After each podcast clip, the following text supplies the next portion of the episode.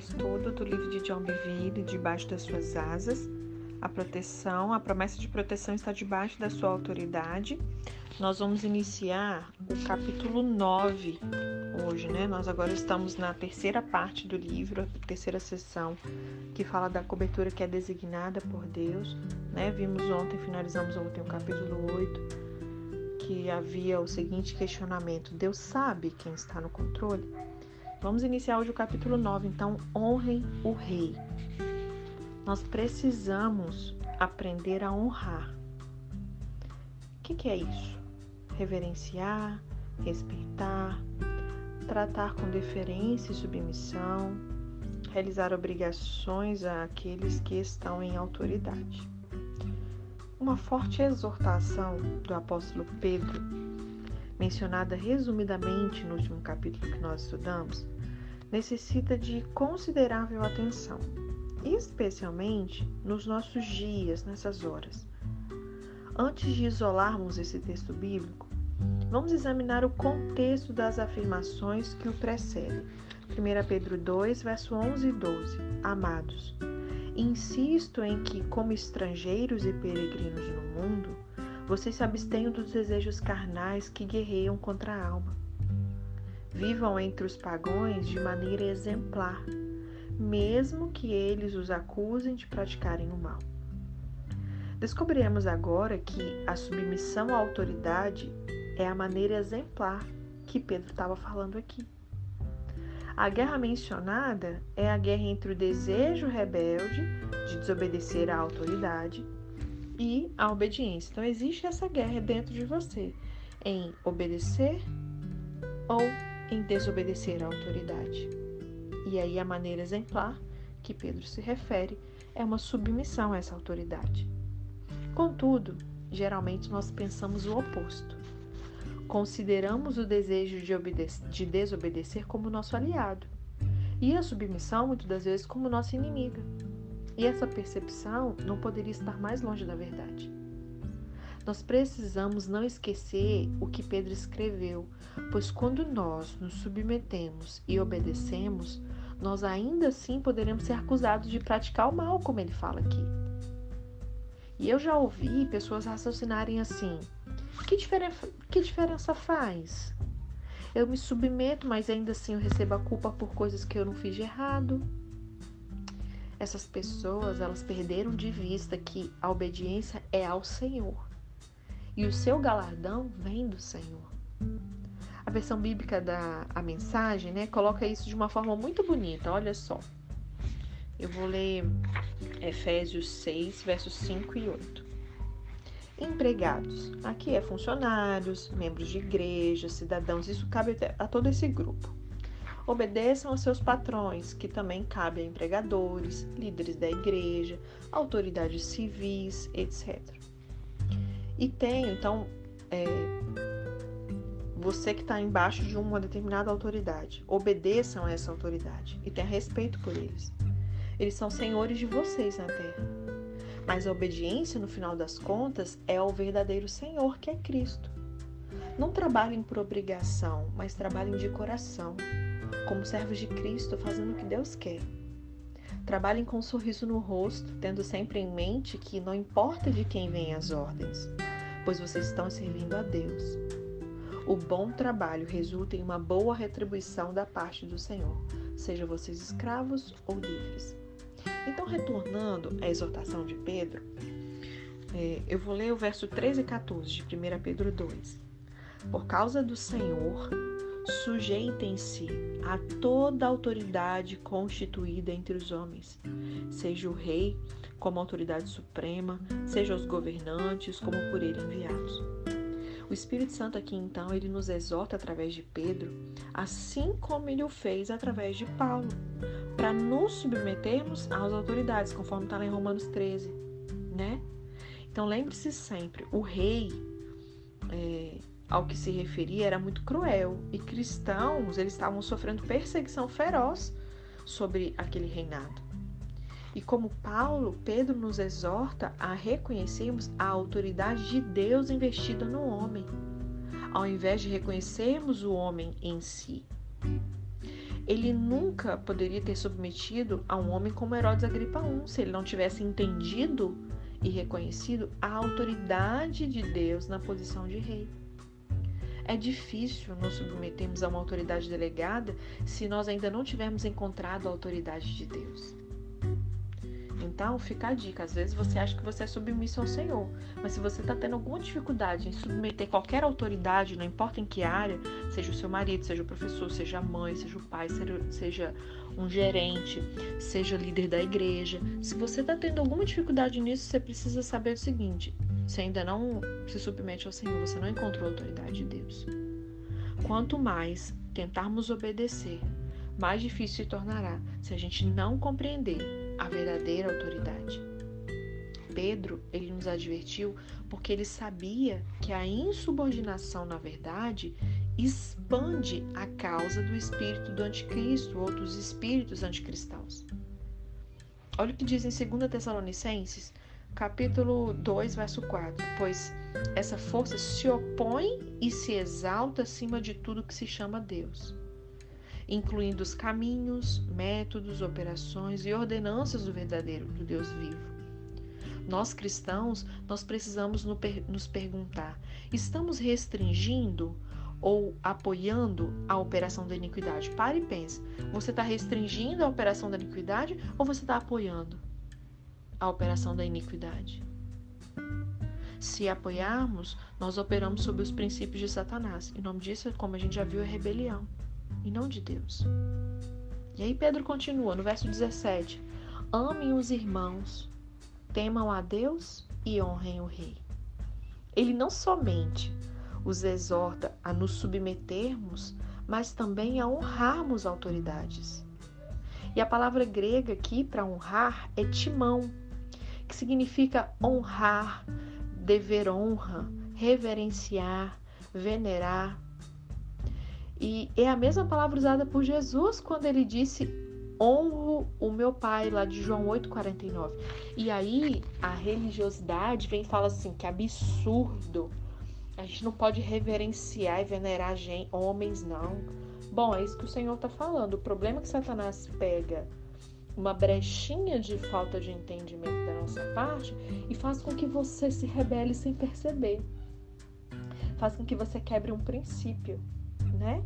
Então é a mesma coisa com relação à mulher, a questão da submissão. Muitas têm aversão quando começa até a ter streaming do outro lado aí quando ouve a palavra submissão. Outras já entenderam, não, beleza, submissão é estar debaixo da mesma missão e tal, e come, começa a administrar bem essa questão de começar a se submeter ao marido. Mas quando ela entende, ela ouve que ela tem que venerar e reverenciar o marido, igual ela faz com Jesus, né? É assim que, que a palavra nos instrui ali. Aí já acho um absurdo. Não, isso é coisa do diabo, porque adorar e reverenciar só posso. E aí mistura os conceitos todos e está quebrando princípio atrás de princípio. A versão de 1828 do dicionário Webster, ele define a palavra honrar como reverenciar, respeitar, tratar com deferência e submissão, realizar obrigações a alguém, Deixe-me lembrar algo. O rei ao qual Pedro aqui se refere era aquele que perseguiu os cristãos naquela época. Não existe sequer a possibilidade dele ter se referido ao rei como um indivíduo. Ele nos exorta a honrarmos o rei como uma autoridade estabelecida por Deus. Uma entrevista de cortar o coração. Recentemente, eu fui entrevistado num programa de rádio ao vivo numa conhecida estação de rádio cristã de uma grande cidade do sul dos Estados Unidos. E estávamos conversando sobre um dos meus livros. E dez minutos após termos começado a entrevista, o locutor fez um intervalo. E aí, durante aquele tempo, eu ouvi vários comerciais e anúncios num volume mais baixo, uma vez que eu não estava no ar durante o intervalo. E de repente a minha atenção foi atraída por algo que eu ouvi de um repórter sobre o clima ao redor do país. Ele disse à audiência de milhares como estava tão frio em um estado específico que os lábios do governador tinham congelado. E ele deu o nome do governador e reportou que os seus lábios estavam tão congelados que ele não podia abrir sua boca e dizer algo bobo como de costume. Olha isso. Eu fiquei chocado. Eu não pude acreditar no que eu tinha acabado de ouvir. E aí meus pensamentos vaguearam. Será mesmo que isso aqui é uma rádio cristã? Se fosse uma CBN da vida, ok, né? Mas era uma rádio cristã. E ele pensou, certamente não é. então ele disse que pensou assim: bom, se é uma rádio cristã, então talvez essa reportagem sobre o clima que foi transmitida, né, foi para uma fonte externa, como ele menciona aqui, né, Associated Press, que tem lá e tal. E o que ele tinha acabado de ouvir ainda estava assim perturbando ele por dentro, né, quando o entrevistador voltou. E novamente no ar, ele me perguntou uma questão vaga, para a qual eu respondi falando sobre a importância de termos o coração de Deus em tudo que a gente for fazer. E a minha mente ainda estava meio em turbulência, sabe? Por causa daquilo que eu tinha acabado de ouvir. E eu disse: um bom exemplo seria aquilo que eu acabei de ouvir durante o intervalo. Ai, Jesus. Então eu perguntei: esta é uma rádio cristã? E ele respondeu: sim. E eu disse assim: bem, então o que eu ouvi deve ter sido fornecido por uma fonte secular, né? Porque quem quer que seja que estava narrando não tinha o coração de Deus no que ele disse alguns minutos atrás. E aí ele perguntou: a que, que você está se referindo? E aí eu respondi: ao anúncio que foi feito em referência ao frio congelar os lábios do governador. E o entrevistador ele diminuiu um pouco a sua voz com um tom de desgosto. Por quê? Ele falou assim: aquela pessoa era eu. e eu disse: então, a Bíblia nos diz que nós devemos temer a Deus e honrar o rei e aqueles em posição de autoridade. E aí ele me respondeu num tom mais firme assim, tá? Falou assim: sim, mas não há nada de errado com um pouco de humor. Gente, quantas vezes, às vezes o seu humor, uma piadinha qualquer, uma outra pessoa, pode ser inclusive alguém que está abaixo de você. A gente não tem que desonrar as pessoas, muito menos se for alguém na posição de autoridade, né? E ele diz que rapidamente ele completou: tá, mas não às custas daqueles que Deus nos ensina a honrar. O apóstolo Paulo nos disse lá em Atos 23:5, não fale mal de uma autoridade do seu povo. Ele terminou a entrevista mais cedo do que o combinado ao dizer: Bem, John, eu e você não concordamos em tudo. Desliguei o telefone com o coração partido. Será que isso era honrar, reverenciar ou venerar o governador? Eu posso admitir, o homem ao qual se referiu nem sempre se comportou de uma maneira digna de respeito, mas ele não deixa de ser o governador. Como cristãos, nós devemos, é um dever meu e seu, honrar a posição de autoridade, ainda que teoricamente aos nossos olhos a pessoa não presta. Não é um bom prefeito, não é um bom governador, não é um bom presidente, não é um bom pastor, não é um bom líder, não é um bom marido, não é um bom professor, não é um bom chefe. E aí, mediante esse caso, né, dessa piadinha que foi feita com usando o nome do governador, a posição, quantos cristãos foram afetados pelo humor irreverente? Eu já fui vítima desse tipo de coisa em grupos ministeriais, inclusive entre líderes ministeriais. É muito triste em ver quando existe essa falta de honra, de respeito entre pares e muito mais quando são líderes, né? E quantos cristãos já foram afetados também por esse humor irreverente? Dá para entender por que, que nós temos perdido o respeito perante tantos elementos na sociedade. Que diferença do comportamento da igreja primitiva que foi tão perseguida, né? Eles honravam a autoridade. E aí queremos fazer coisas maiores, fazer igual ou muito mais do que eles fizeram, só que somos incapazes de honrar uma autoridade. Devíamos ter no mínimo vergonha na cara, né? E quando falamos e nos comportamos dessa, comportamos dessa forma, nós aumentamos o poder da iniquidade que está em operação hoje. Por isso que ele perguntou aqui anteriormente sobre você estar restringindo ou apoiando a operação da iniquidade. Porque quando você faz isso, quando você desonra uma autoridade, não importa qual seja, você está é, aumentando esse poder da iniquidade que opera hoje no mundo. A Bíblia nos diz em 2 Tessalonicenses 2,7, eu vou ler de novo: o mistério da iniquidade já está em ação, restando apenas que seja afastado aquele que agora o detém. Esse comportamento, ele guerreia contra o poder detentor do Espírito Santo. É o princípio de Satanás. E aí eu vou falar de um tema aqui, de um livro, inclusive, do John, que eu pretendo fazer o estudo mais para frente, que eu já até comentei, que é sobre o temor do Senhor. Ele diz aqui que o temor do Senhor gera honra. Aleluia. Voltemos para as palavras de Pedro. Temam a Deus e honrem o Rei. Aqueles que temem a Deus são aqueles que mantêm perante si o Senhor da Glória numa posição exaltada e de honra. Eles o conheceram e foram tocados por sua infinita autoridade. Eles estimam o que ele estima, odeiam o que ele odeia Firmemente implantado dentro deles vive o temor, o respeito e a reverência por todos em oposição de liderança, porque é Deus quem delegou aquela autoridade. E a falta do espírito do temor do Senhor é evidente quando nós não reverenciamos uma autoridade. Lembre-se da descrição de Jesus, dada por Isaías, em Isaías 11, verso 2 e 3 o Espírito do Senhor repousará sobre ele. O Espírito que dá sabedoria e entendimento.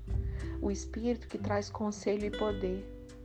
O Espírito que dá conhecimento e temor no Senhor. E ele se inspirará no temor do Senhor. Não julgará pela aparência, nem decidirá com base no que ouviu. Jesus ele se inspira no temor do Senhor. Isso fez com que ele não julgasse segundo o que ele via ou ouvia no mundo natural. Aquele radialista, por exemplo, ele mostrou através dos seus frutos que ele não conhecia o temor do Senhor com relação à autoridade delegada. Quantas vezes nós estamos mostrando através dos nossos frutos que nós não conhecemos o temor do Senhor? Pelo fato de que o comportamento do governador não era digno de honra, o radialista o julgou com base no que ouviu e, de acordo com esse padrão mundano, o radialista estaria correto. Todo mundo ia concordar com ele. Só que se ele tivesse olhado pelos olhos do temor do Senhor, ele teria percebido, e aqui está um outro segredo, sobre que ótica você tem analisado e se autoexaminado. Porque quando você olha através dos olhos do temor do Senhor, você percebe a autoridade estabelecida sobre a vida do governador, por exemplo, nesse caso. Difamar uma autoridade governamental, que é algo bem comum hoje no nosso cenário político, inclusive no país, é corriqueiro, né? Se for cristão, então todo mundo dentro também. Então, difamar uma autoridade governamental nunca foi nem será um ato de acordo com os padrões de Deus. E você pode estender isso para qualquer outro tipo de autoridade. Nunca vai estar de acordo com o padrão de Deus. Então, todas as vezes em que você é, desonra nesse todo esse ensinamento que nós estamos tendo, uma autoridade, você não está agindo de acordo com o padrão de Deus. João Batista, ele lidou com o comportamento de uma autoridade chamada Herodes, lembram? Mesmo assim, a sua atitude foi muito diferente daqueles homens que me entrevistou. Primeiro, João disse a Herodes, lá em Mateus 14, verso 4, Não te é permitido viver com ela, mulher de seu irmão ele falou diretamente sobre um pecado e não sobre ele de uma forma desrespeitosa, entende? Então, quando ele foi até para falar, né, com, com ele para confrontar o pecado, ele não desonrou a autoridade, ele apontou o pecado. Ele falou diretamente sobre um pecado e não sobre ele de uma forma desrespeitosa. E segundo, ele estava lidando com Herodes de sua posição de autoridade como profeta de Deus. E por último, João não estava fazendo piadas irreverentes sobre o rei. A única pessoa que você encontrará na Bíblia fazendo piadas contra homens que tinham posição de autoridade é Elias, lá em 1 Reis, capítulo 18, verso 27. Ele zombou dos falsos profetas de Baal e Azerá e os deuses que eles representavam. Aqueles homens que não possuíam autoridade verdadeira, mas falsa, levaram muitos israelitas para o reino das trevas. Suas posições não eram ordenadas por Deus. Eles não eram dignos de submissão e nem de honra. Aqueles, por exemplo, que lideram organizações ou seitas ocultas, eles não devem ser honrados ou obedecidos, ok? Eles devem, não, mas eles não devem também ser ignorados, porque olha o que diz lá em Judas, verso 9 a 10. Nem mesmo o arcanjo Miguel, quando estava disputando com o diabo acerca do corpo de Moisés, ousou fazer acusação injuriosa contra ele, mas disse: O Senhor o repreenda. Todavia, esses tais, os rebeldes na igreja, difamaram tudo o que não entendem. Então, líderes de organizações ou seitas ocultas não devem ser honrados e obedecidos, mas eles também não devem ser ignorados. O Espírito do Senhor, ele estava sobre Elias quando ele falou da maneira que o fez. Não é nada sábio zombar de nenhuma forma de liderança, mesmo se ela for das trevas. E aí, voltando ao assunto da verdadeira autoridade delegada, sim, é difícil, realmente é desafiador você honrar e obedecer quando a gente não enxerga a autoridade com olhos iluminados pelo temor do Senhor. Porém, olha o que a Bíblia diz. Eu vou ler na NTLH, 2 Pedro 2,10. Ele, ou seja, Deus, castigará especialmente os que seguem os seus próprios desejos imorais e desprezam a autoridade dele. Esses falsos mestres são atrevidos e orgulhosos. Eles não têm nenhum respeito pelos gloriosos seres celestiais e os insultam. O mais preocupante é que Pedro e Judas, eles estavam falando sobre pessoas da igreja. Eu vou falar dois textos para você conferir aqui. Ele não estava falando de ímpios, tá? Dá uma olhadinha aí na sua Bíblia, Judas 12, e veja também 2 Pedro 2, o verso 13 a 15, para você constatar isso aí. E eu adverti no começo desse livro que seria difícil para algumas pessoas aceitar tudo isso que está sendo falado aqui. Porque muitas vezes nós enxergamos o reino de Deus mantendo o modo de pensar democrático. Lembra disso? Lá no comecinho fala que o reino de Deus é exatamente isso, um reino. Então, se você tentar é, entender isso com uma mentalidade de democracia, aqui ó, Vou até reler esse pedacinho que ele menciona aqui. Ele fala assim, ó. É, principalmente a gente aqui do lado do Ocidente, né? É difícil entender os princípios do reino com uma mentalidade democrática. A democracia ela é excelente para as nações do mundo, mas nós precisamos nos lembrar que o reino de Deus é exatamente isso. Um reino é governado por um rei, existe hierarquia, ordem e autoridade. Então, como ele disse, é, é difícil você realmente é, enxergar o reino de Deus mantendo esse modo de pensar democrático. E por isso que nos é ordenado a renovar o espírito da nossa mente. Confira lá Efésios 4, 23 na sua Bíblia também. Se o modo de pensar daquele radialista fosse incomum, eu não teria mencionado esse incidente nesse livro. Mas, infelizmente, essa é a mentalidade de grande parte da igreja. Eu fiz essa descoberta durante o governo do presidente Bill Clinton. E aí a gente vai deixar para amanhã a continuação desse capítulo. E ele vai falar né, dessa questão de um erro não justificar o outro. Ele vai usar esse exemplo prático dele mesmo, dessa época é, do governo, né, no país dele, e aí a gente pode fazer as aplicações na nossa vida aqui. Amém? Que você possa ruminar, pensar, meditar em cada instrução, cada princípio mencionado aqui, rever esse conceito de honra conforme os olhos do reino do Senhor, da forma bíblica, não o que a gente acha ou deixa de achar, como a nossa mente pensa, como que a democracia pensa, mas como de fato participantes de um reino. Nós somos aqui dessa terra e a nossa cultura deveria ser a que se encontra na palavra, para mim e para você. Que a gente possa colher os bons frutos dessa proteção que existe, essa promessa de proteção debaixo da autoridade do Senhor. Amém? Deus abençoe e até amanhã.